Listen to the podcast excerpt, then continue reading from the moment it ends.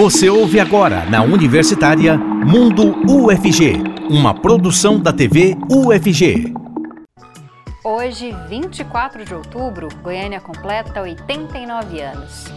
E para comemorar, nós vamos falar sobre uma das características arquitetônicas mais marcantes da cidade: os prédios em Art Deco. Eles estão presentes no centro e também em Campinas, bairros tradicionais da cidade e foram tombados pelo IFAM como Patrimônio Histórico no ano de 2003. Vem conhecer com a gente a história e a importância desse estilo na nossa cidade. O Mundo FG de hoje começa agora.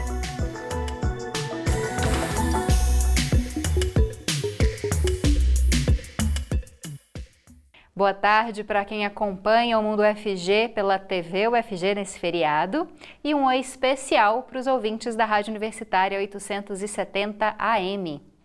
Eu sou Camila Maia, uma mulher branca de cabelos escuros na altura dos ombros, tenho olhos também escuros e visto uma roupa de tonalidade salmão. Na minha companhia, fazendo a interpretação para Libras nesse primeiro bloco, está o professor Diego Barbosa, que é coordenador do Labitave. Ele é um homem de pele clara, tem cabelos e olhos castanhos e usa uma barba cheia. Mas para falar sobre Goiânia e, em especial, sobre a arquitetura Art Deco, nós recebemos dois convidados no programa de hoje e eu vou apresentar eles para vocês agora. O primeiro é o Volney Yunis, que é professor do Centro de Estudos Brasileiros da UFG. Ele é um homem de pele clara, com cabelos escuros, um pouco grisalhos e que usa óculos. Olá, Volney, muito obrigada pela sua presença aqui no Mundo UFG. Obrigado, Camila, agradeço pelo convite. Também vamos conversar com o professor da Faculdade de História, o Luiz Sérgio Duarte. Ele se descreve como um homem de cabelos pretos e olhos puxados. Olá, professor Luiz, muito obrigada pela sua presença. Eu agradeço o convite, é um prazer estar aqui. Bom, queria começar com você mesmo, professor Luiz. Conta pra gente um pouquinho do contexto de criação de Goiânia, a mudança, né, transferência da capital da cidade de Goiás para Goiânia. Sei que isso dá uma tese de doutorado, é longo para ser explicado, mas se o senhor puder fazer um contexto rápido aí dessa história de mudança da capital. Bom, nós estamos depois da Revolução de 30, nós estamos meio a uma disputa de poder. O, o, o grupo liderado pelo Pedro Ludovico e o grupo liderado pela oligarquia dos Caiados. É, alguns falam caiados, os, mas, mas você pode usar no singular também, nos maia, por exemplo. Pois bem, é, é, então, é, o que temos, então, uma disputa pelo poder. A, a, a Goiás estava é, na mão da oligarquia que foi derrubada em 30, isso é o primeiro ponto. O segundo ponto é um interesse do Estado brasileiro pela interiorização. Um projeto. Ocupar o centro do país, ocupar o Planalto Central e dele chegar até a Amazônia. A partir dele, chegar por cima. Isso envolve. Tem uma vertente modernista, tem uma vertente militar, tem, tem planos de, de, de uma certa medicina brasileira, é, planos de higienização, de civilização coisas assim.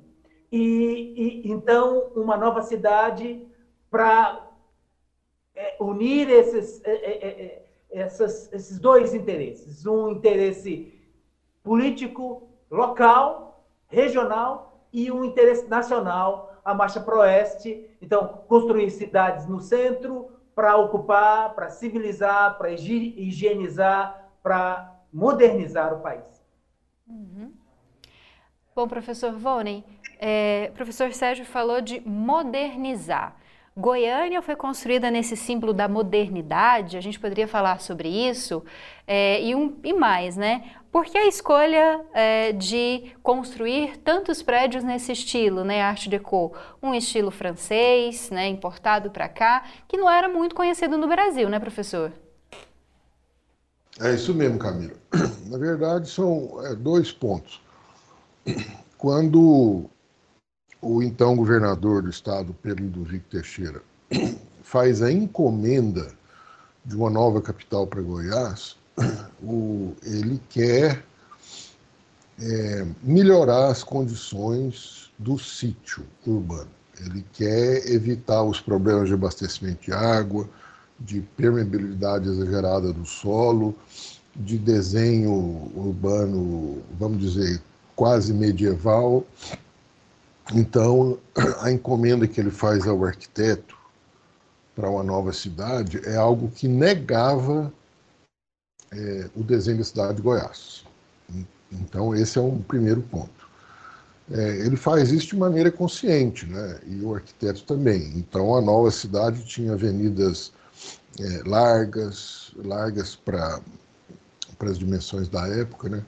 É, retas, evitando acidentes geográficos. Aliás, a cidade foi planejada para estar localizada numa região plana, sem, é, com pouquíssimos acidentes geográficos. E o segundo ponto que você fala, da arquitetura, esse aí é mais, eu diria, uma coincidência é, do arquiteto atendendo a encomenda do governador, então lança mão daquele estilo, daquele jeito de construir que se usava na época, que era justamente o Art Deco. É, como você disse, é um estilo surgido talvez na França, né, na Europa ocidental, mas que logo se disseminou pelo mundo todo. Isso é um fato interessante, né? É o primeiro estilo, o primeiro movimento artístico que tem uma escala planetária. Então, você encontra Art Deco, além da Europa, né, na África, na China, na Austrália, nas Américas. É, não tem um lugar que tenha ficado é, imune ao, a essa escola de desenho. Então, é, esses dois pontos, né? O desenho urbano, não. De Goiânia foi encomendado. A arquitetura foi é, o que tinha naquele momento. Né? Professor Sérgio, essas escolhas que foram realizadas no planejamento da cidade, né? Elas moldaram a, o povo né, goianiense, não só aqueles que vieram para cá, mas aqueles que nasceram aqui, né, depois da construção da cidade, tem alguma conexão entre a arquitetura e a constituição de um povo, né, que vive nesse local? Professor, o áudio está desligado. Isso, isso é um problema. Por quê? Porque o espaço de uma cidade a população se relaciona com ele a, a, partir de pontos de referência. Isso chama imaginabilidade é, é, desse espaço. Como o Art Deco está escondido, é, aparece isoladamente em dois, três prédios. É, é, então, essa relação nunca foi, na verdade, construída. Porque isso depende de, de, então, experiência cotidiana, de uma educação da percepção. Você precisa saber a história dessa, desse momento, desse contexto, conhecer a história da cidade para entender o para entendê-la. E, e então, além dos interesses de quem a construiu, de quem a encomendou, além dos interesses de quem é, a idealizou, além dos interesses daqueles que construíram a cidade, tem os interesses desses que a experimentam e a percebem todo dia. Nesse ponto, nós temos um grande problema, porque o melhor da cidade não é percebido pelos seus habitantes. É isso, isso, Isso é muito ruim. Quer dizer, uma, um, a, a, identidade. A, Goiânia não tem identidade. Você fica inventando alguns monumentos, umas, umas setas para o alto, um, um, umas indicações de, de movimento, mas nada, nada significativo, nada que é, faça com que as pessoas entendam, ah, sim, isso é, é, é, tem a ver com a minha cidade, isso tem a ver com o passado dela, isso tem a ver comigo. Eu sempre achei esse prédio meio estranho, ou não sei o quê, ou, ou porque todas as, é, é, é todas essas esses volumes, todo, todo essa, todos esses, esses enfeites, por que, que eles estão assim, ou assado? Quer dizer, nada disso está tá presente, a não ser em dois ou três prédios. Professor Volner, o que, que você acha desse comentário do professor Sérgio, né, que falta identidade é, para a cidade de Goiânia? E até indo um pouquinho além, o conjunto né, de prédios, é, Arte Deco, foi tombado né, como patrimônio. É, mas hum, há poucos prédios realmente é, mantidos né, da forma original, mais na área central de Goiânia. Como é que o senhor entende isso também? Pois é, Camila, essa questão que o, o Luiz Sérgio aborda é pertinente. Afinal, o que é identidade? Né? Eu poderia perguntar qual é a sua identidade, Camila? Né? É, na verdade, temos múltiplas identidades né, que variam com o tempo, que variam durante o dia, com as relações. Né? Se perguntarmos para pessoas em Goiânia o que caracteriza a cidade, nós vamos receber uma multiplicidade de respostas. Né?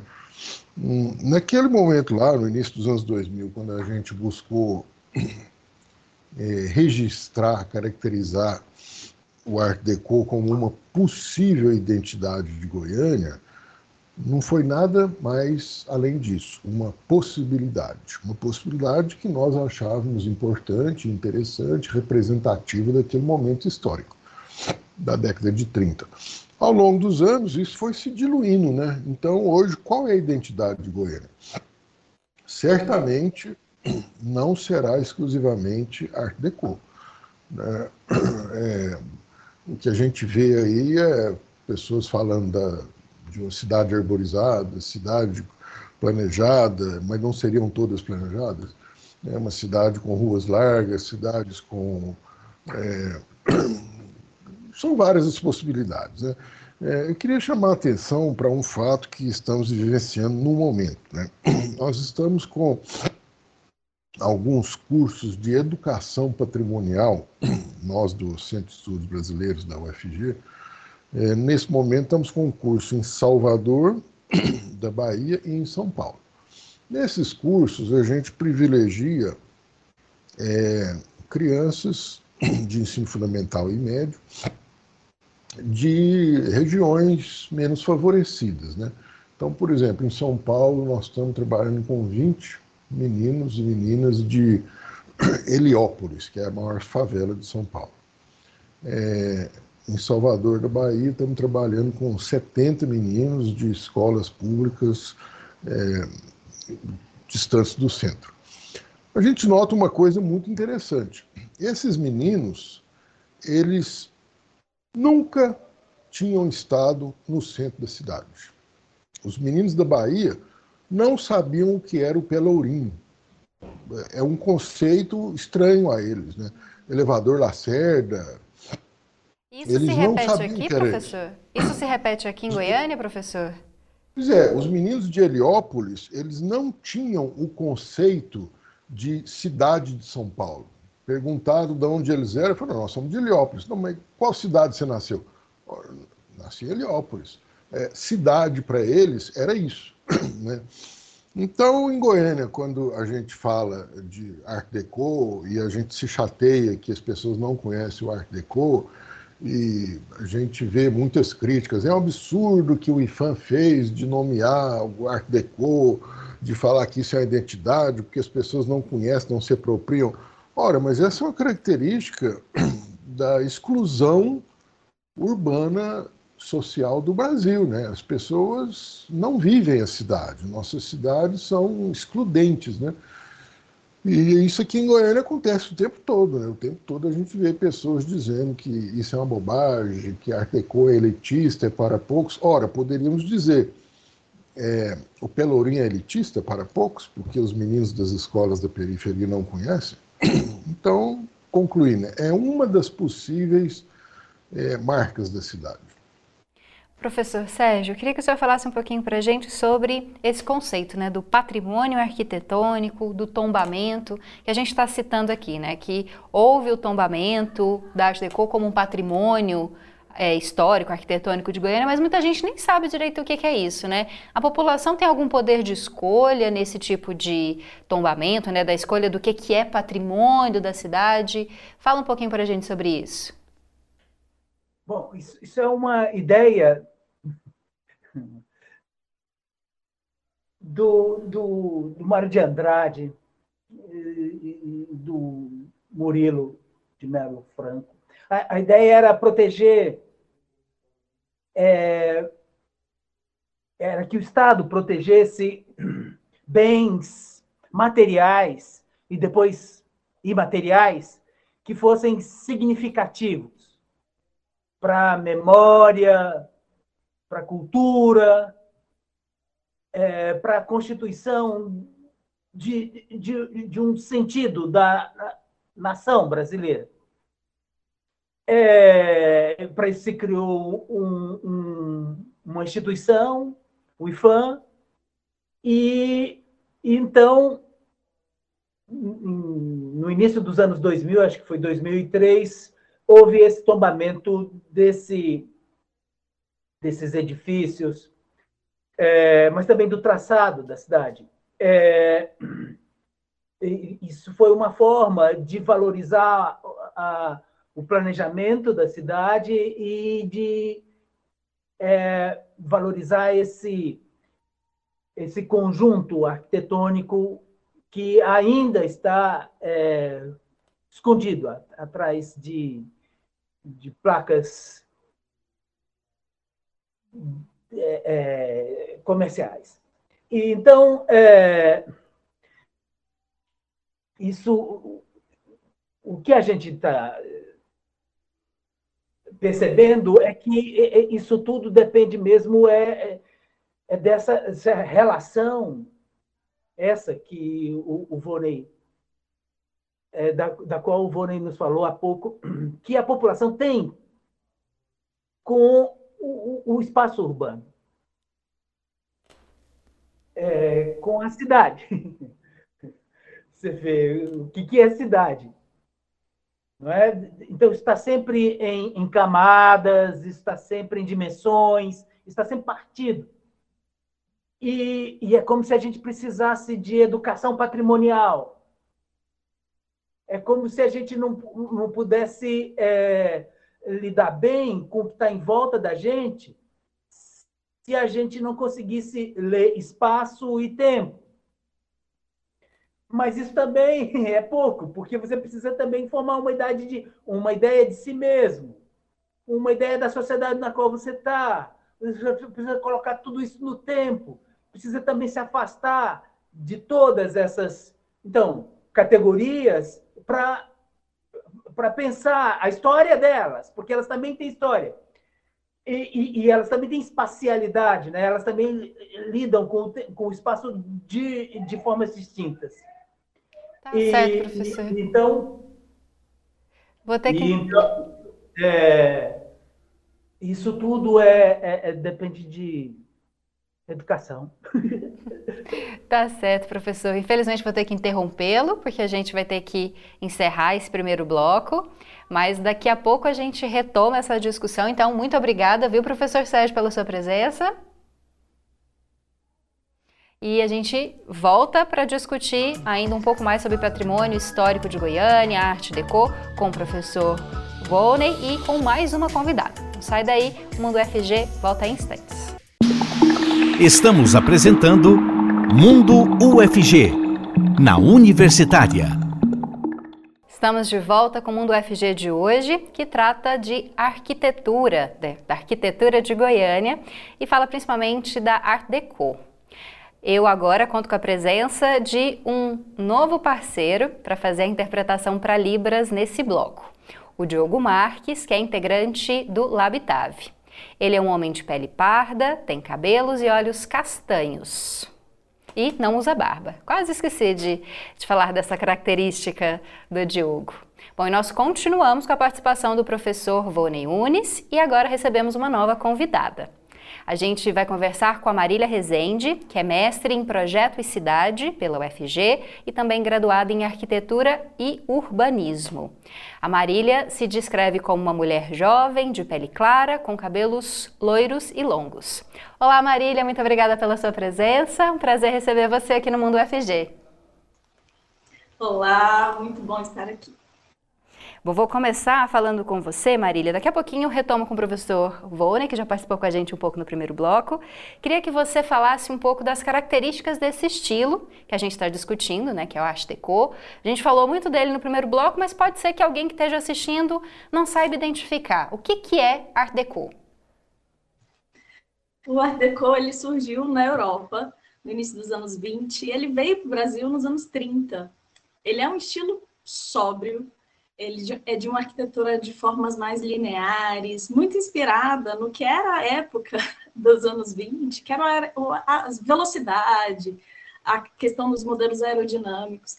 Então, ele é caracterizado, caracterizado principalmente pelas linhas limpas, mais sóbrias, e que era muito usado nessa época, porque atendia muito o que era moderno para o período Vargas, que era o período que estava na construção de Goiânia. Então foi trazido para representar essa ideia de modernidade, uma nova capital num período moderno. O professor Volne até falou um pouco dessa questão de colocar uma capital mais é, centralizada, de toda a questão também da marcha para oeste, né, professor? Não é isso mesmo, Marília? Exato. Inclusive, eu indico muito para conhecer o, o, moderno em Goiânia o livro do Volney de 2001, A Identidade Art Deco de Goiânia. Bom, Volney, e como que é a arquitetura é, a construção dos prédios, o tipo de prédios que uma cidade tem, vai interferir na cultura da cidade, na forma que as pessoas habitam e ocupam os espaços? Pois é, é, é não queria só fazer uma ressalva. Marília é exagerada, tá? Tá falando aí que tem um livro bom, mas não é tanto assim não. Na verdade, Camila, a, a arquitetura tem tudo a ver com a organização social, né? Muitos é, há quem diga que uma sociedade, que uma cidade vai ser mais ou menos é, democrática, inclusiva, dependendo do tipo de arquitetura usada, né? É, entre mentes, eu no caso aqui de, do Art Deco, a gente não difícil a gente falar em urbanismo Art Deco, né? Tá? O que houve foi uma arquitetura Art Deco. E na arquitetura desse período dos anos 20 e 30, não houve uma mudança muito grande é, em termos de programa.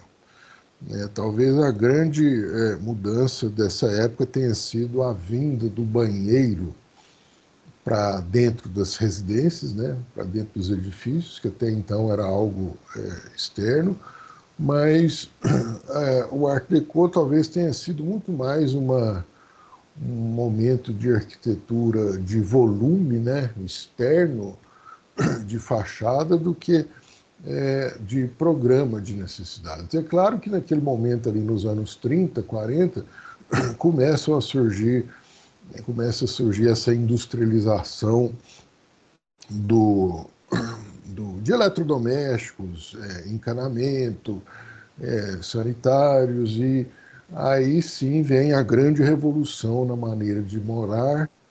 A gente pode dizer então, o Art Deco foi o último momento da arquitetura antiga, preparando tudo já então para o modernismo, que aí sim representou uma, uma nova é, uma grande mudança nesse programa da arquitetura, que é o que a gente tem até hoje, né? Quarto, sala, cozinha, banheiro.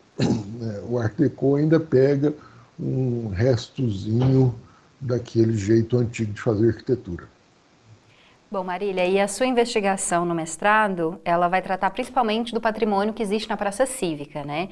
Um espaço uh, de patrimônio mesmo da cidade, onde há vários prédios preservados nesse estilo Art Deco. Conta pra gente um pouquinho da sua linha de, de, investigação, o que é que você pôde perceber nessa praça que foi alterada várias vezes, né, ao longo desses 89 anos da capital. Exato. Eu estudei a Praça Cívica desde esse momento inicial. Então, todo histórico de praça. Minha linha foi na, na intenção de investigar as modificações, né? Quais foram as intervenções que o patrimônio de Goiânia sofreu, desde a época da inauguração da praça, em 1942, até os dias atuais. Eu fui estudando essas camadas. A praça cívica que a gente tem hoje, ela é, ela é um reflexo de todas as camadas do tempo. E ela é bastante diferente da praça cívica que a gente tinha em 1942. Então, eu fui além para construir uma historiografia, imagem, maquete eletrônica, tudo o que acontecia é, naquele espaço e o que, que fez ele chegar até hoje. E realmente é impressionante as diferenças que a gente tem. A gente às vezes acha que ela veio do mesmo jeito e não, ela está bem diferente hoje. Pode citar pelo menos uma diferença que você achou marcante, é, que você acha que alterou algum tipo de sentido inicial ou de uso inicial dessa praça? A praça inicialmente era para carros, né? Ela era feita de ruas. Os carros tinham acesso à praça. Então, ela era muito mais integrada. Hoje a gente tem uma separação, é, inclusive a gente ainda está em obra na Praça Cívica para a colocação de novos pavimentos ao seu redor. É, e a gente teve muitos anexos. A construção de anexos é impressionante em todos os edifícios, inclusive os arquitetos. Volney, voltando a falar sobre a questão da, da preservação dessa memória arquitetônica, do tombamento, é, com o tombamento, é possível que haja menos alterações? Esse tombamento ele evita que é, essa ideia inicial da praça e de outros prédios em Arte Deco é, sejam modificados? Isso garante um nível de preservação? E o que, é que você acha também né, dessa preservação? É importante preservar esse estilo arquitetônico?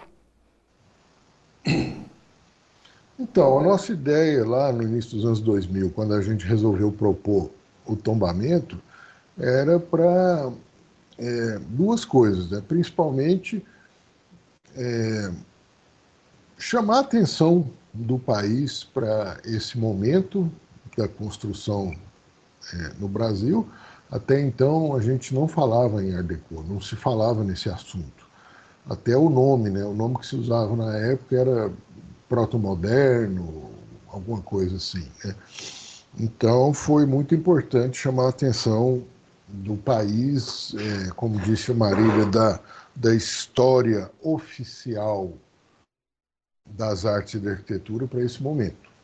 É, o segundo é, ponto que nos motivou a pedir o tomamento foi de tentar é, registrar, deixar é, a memória desse momento, né, desse momento tão importante, essa vontade aqui é, do Brasil, especialmente aqui em Goiás, de se integrar ao mundo, né, no momento que o Estado, que Goiânia opta por seguir uma linha de arquitetura internacional, abandonando a arquitetura tradicional, abandonando e negando, né, a arquitetura de Goiânia negava a arquitetura vernácula, os materiais, o estilo de construir, o próprio programa que a gente estava dizendo, né?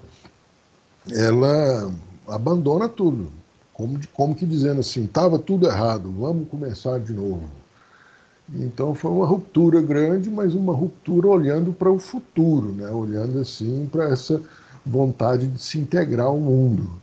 E é um momento que eu particularmente acho bonito né, da história aqui da região. A gente precisa ter em mente que essa região aqui, o interior de Goiás, estava distante de tudo, né? Você gastava seis meses para chegar aqui vindo do Rio de Janeiro, então capital. Então essa vontade de integrar, é, antes mesmo de ter estrada, de ter ferrovia, ela se faz pela aparência, pela imagem das cidades. Né? Ah, vamos construir aqui uma cidade que se pareça com as outras cidades do mundo, né? e o, o que se usava era o Art Deco. Eu acho isso interessante. Bom, mas nem todos os prédios iniciais dessa, dessa construção de Goiânia foram tombados, não é isso? O que, que você acha disso? Seria necessário aumentar é, o número de prédios que podem se tornar patrimônio histórico? O que, que deveria ser patrimônio, patrimônio histórico e é, arquitetônico aqui de Goiânia também? É, isso aí, Camila, na verdade foi uma estratégia nossa lá no início. É, a gente identificou lá naquele momento, 2001, é, mais de 150 edifícios no perímetro central. É, e aí, por uma questão é, burocrática, quando você pede o tombamento, se o edifício é público, então o processo segue sem problemas. Mas se o edifício é privado, então é preciso fazer uma consulta ao proprietário, e o proprietário pode acatar ou não. Então, na época, a gente fez, a gente fez uma visita a alguns prédios muito importantes, é, igrejas, colégios, é, importantes assim em termos de edifício representativo, valor arquitetônico, estético, e nós vimos que os proprietários não tiveram interesse muito grande.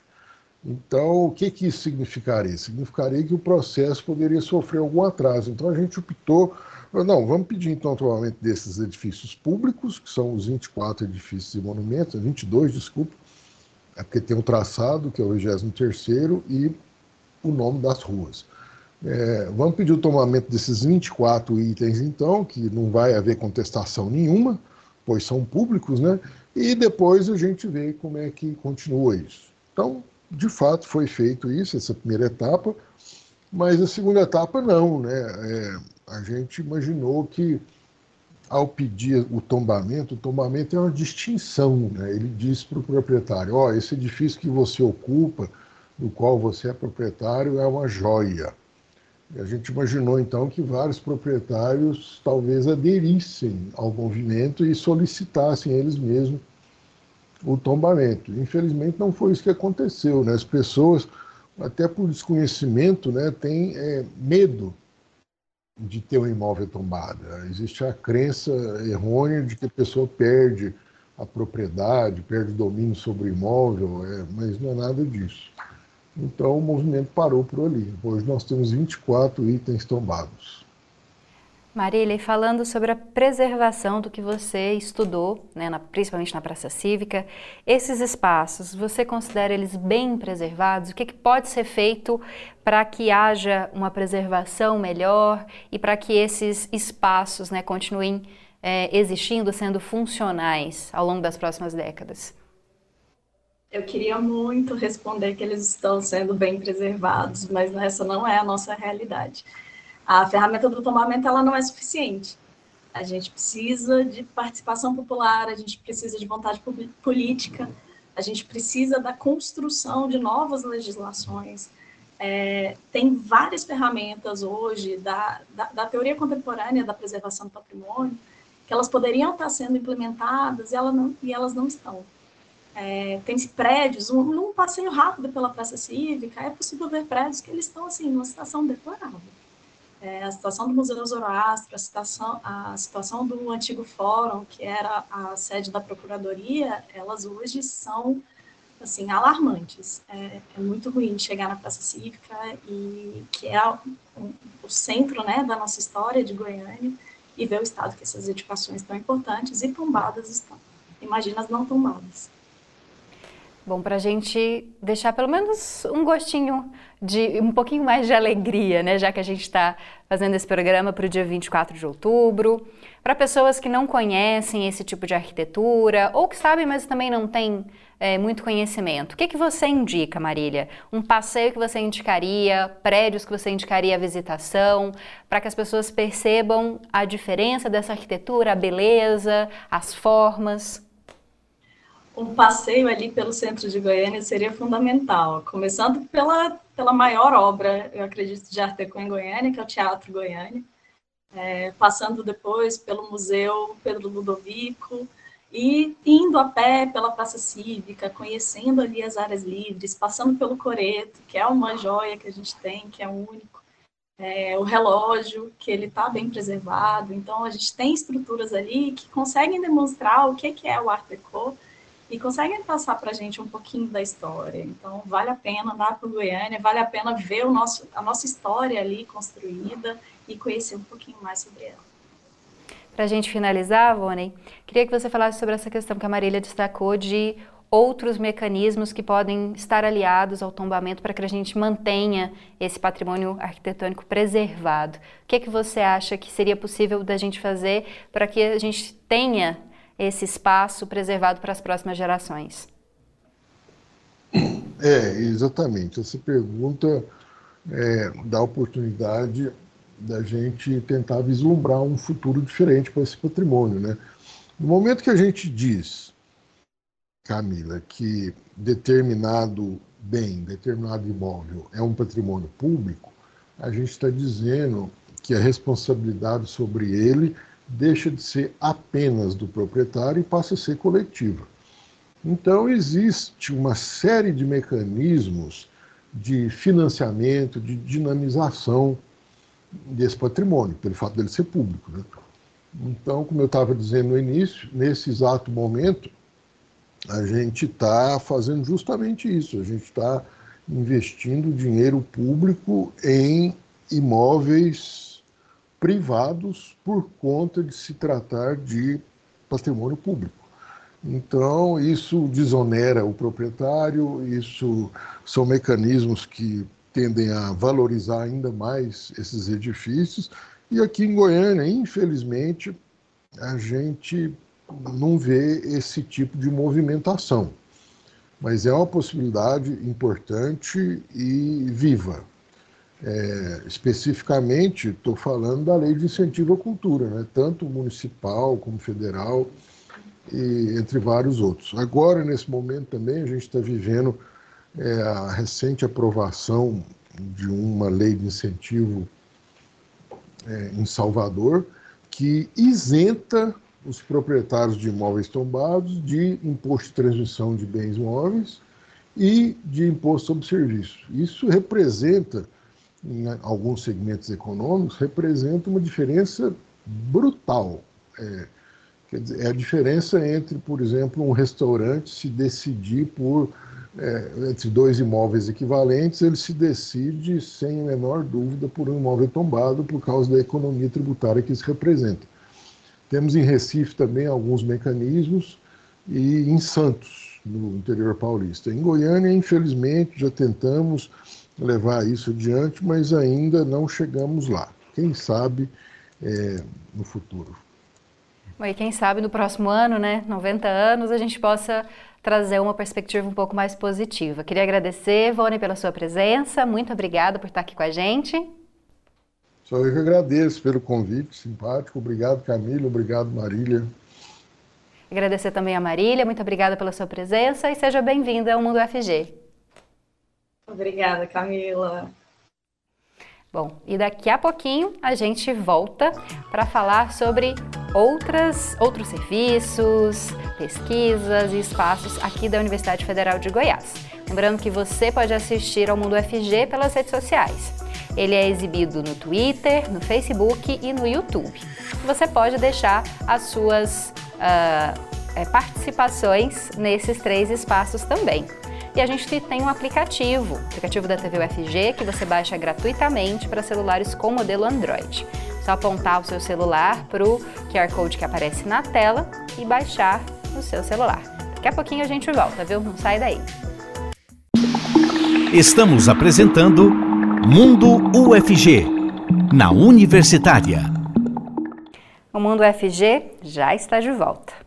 E agora nós vamos conhecer um projeto que incentiva meninas a se tornarem cientistas.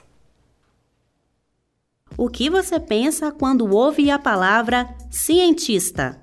Certamente você deve imaginar um homem com um jaleco branco, trabalhando em um laboratório, fazendo diversas descobertas, manipulando máquinas e tubos de ensaio.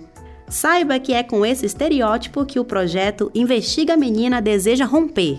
O projeto, realizado pelo Instituto de Química da UFG, leva para as escolas experiências e informações sobre a contribuição das mulheres na ciência, em especial das mulheres negras. Assim, contribui para a melhoria da visão crítica e da formação de alunos, professores e de toda a sociedade.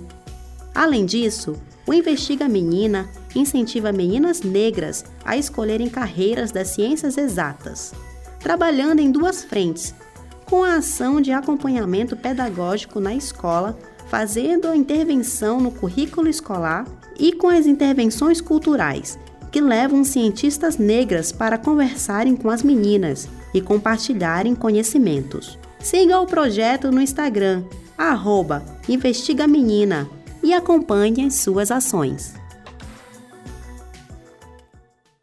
E você que frequenta o Campo Samambaia, conhece o espaço de descanso que fica na Biblioteca Central? A Ana Clelma apresenta para gente. Descansar é bom, quem não gosta, né? Principalmente ali depois daquela hora do almoço, o famoso fazer um quilo, como dizem aqui no Goiás, né? E aqui na Biblioteca Central da UFG tem um espaço para isso. Além disso, tem também jogos de tabuleiro, desenhos, lápis de cor, revistas, e nós vamos te mostrar ele hoje, aqui agora. Eu sou a Ana Clelma, uma mulher negra de pele clara, tenho cabelos pretos de tamanho médio, alisados e uso óculos. E aqui ao meu lado está a Adriana Ribeiro. Ela é diretora do sistema de bibliotecas da UFG. É uma mulher branca, tem cabelos cacheados, loiros. Tudo bem, Adriana? Seja muito bem bem-vinda e já começa falando para a gente por que vocês decidiram fazer esse espaço de descanso aqui na UFG.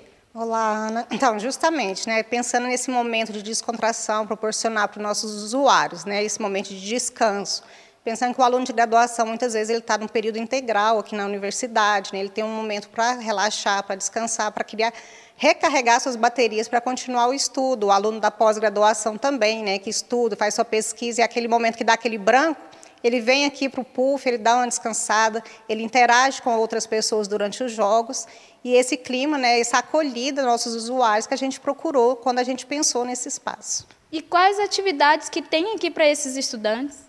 Fora os puffs, né, que é o mais queridinho de todo mundo, nesse né, momento de descanso, né, a gente tem um quebra-cabeça que a gente reveza nessa montagem desse quebra-cabeça.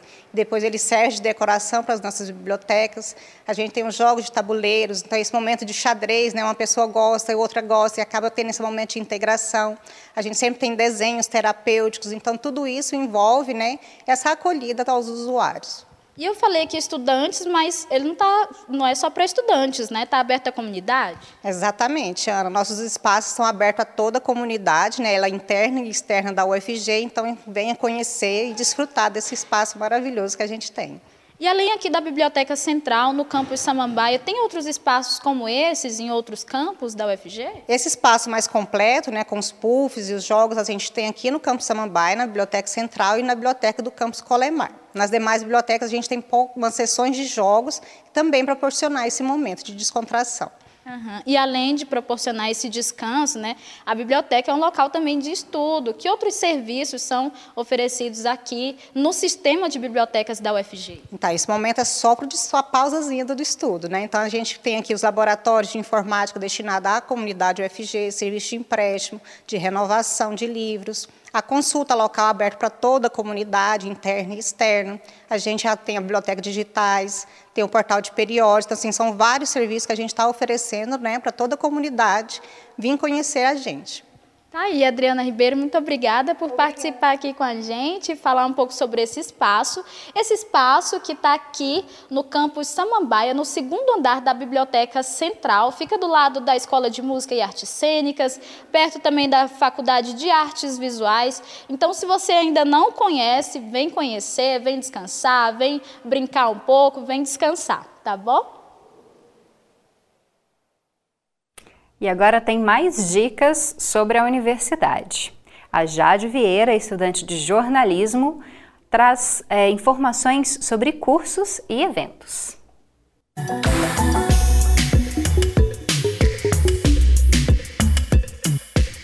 Olá, me chamo Jade e essa é mais uma Agenda UFG. Aqui você fica sabendo de todos os serviços e acontecimentos da universidade. Eu sou uma mulher jovem de pele clara, com os cabelos loiros e cacheados um pouquinho abaixo dos ombros e eu também uso óculos. Estou em um corredor da UFG com janelas de vidro dos dois lados. Vamos então conferir o que está rolando aqui na UFG. Eu começo a agenda de hoje com um convite para quem gosta de exposições. Está acontecendo a exposição Olhares para a Dança, no Instituto Riso, localizado no setor sul. A visitação pode ser feita de segunda a sexta, das 8 horas da manhã às 6 da tarde e a entrada é franca. A minha próxima dica é na área do direito. A Faculdade de Direito da UFG está realizando um curso de especialização em Direito do Consumidor em parceria com a Escola Superior da Advocacia da OAB Goiás. O curso será realizado entre os anos de 2022 e 2024 e as inscrições vão até a próxima sexta-feira. Mais informações no site direito.fg.br. E eu encerro hoje com um convite para quem gosta de poesia. Nesta terça e quarta, a Faculdade de Letras realiza o Poesia Recente de Goiás, em homenagem ao poeta Luiz Araújo Pereira. A programação nos dois dias começa às 10 horas da manhã e se estende até o final da tarde. Bom, essa foi a agenda de hoje. Continue nos acompanhando. Até a próxima e tchau, tchau.